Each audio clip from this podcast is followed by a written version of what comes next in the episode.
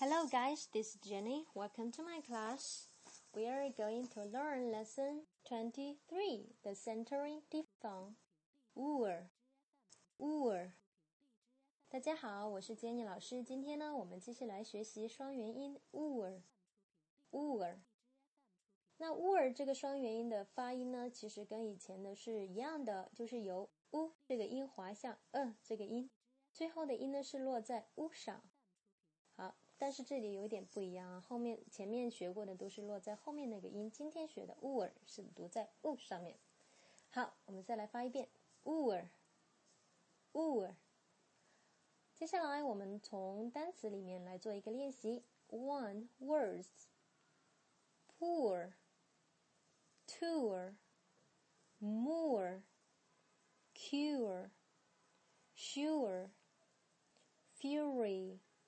jewelry, furious, curious, rural。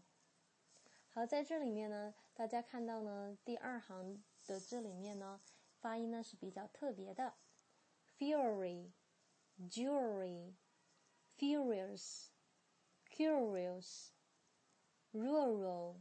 你一定要把这个 u 这一个音要发的很到位。Two phrases，接下来是一个短语：a sure cure, a pure jewel, a poor tourist, the purest jeweler。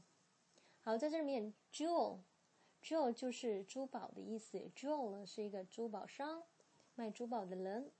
好，我们再来一遍：a sure cure, a pure jewel。a poor tourist, the fewest jeweler. All right, next one is phrase, uh, sentences. 句子啦。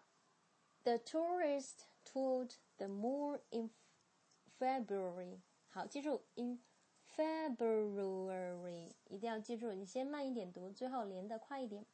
February，因为很多人呢是读不清这一个单词的。February。 February 二月。The tourists toured the moor in February。好，这个 moor 就是沼，叫什么？沼泽的意思，就是很多水的地方，而且呢还长了很多的草，叫沼泽。The tourists toured the moor in February。好，接下来一个。The doctor wasn't sure that he could cure the poor Joran. The doctor wasn't sure that he could cure the poor Jora。好，一定要啊、呃、特别的注意这个长句子的一个断句。The doctor wasn't sure that he could cure the poor Jora。好，接下来一个是 The jury wasn't sure that the poor man was innocent of stealing the jewels. The jury wasn't sure that the poor man was innocent of stealing the jewels.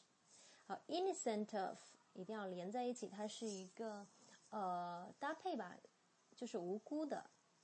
The jury wasn't sure that the poor man was innocent of stealing the jewels. 因为这三个句子呢都比较长，大家要多花点时间来练习。 Four passage 是一个简单的小短文。好，我们先来学习一下 new words。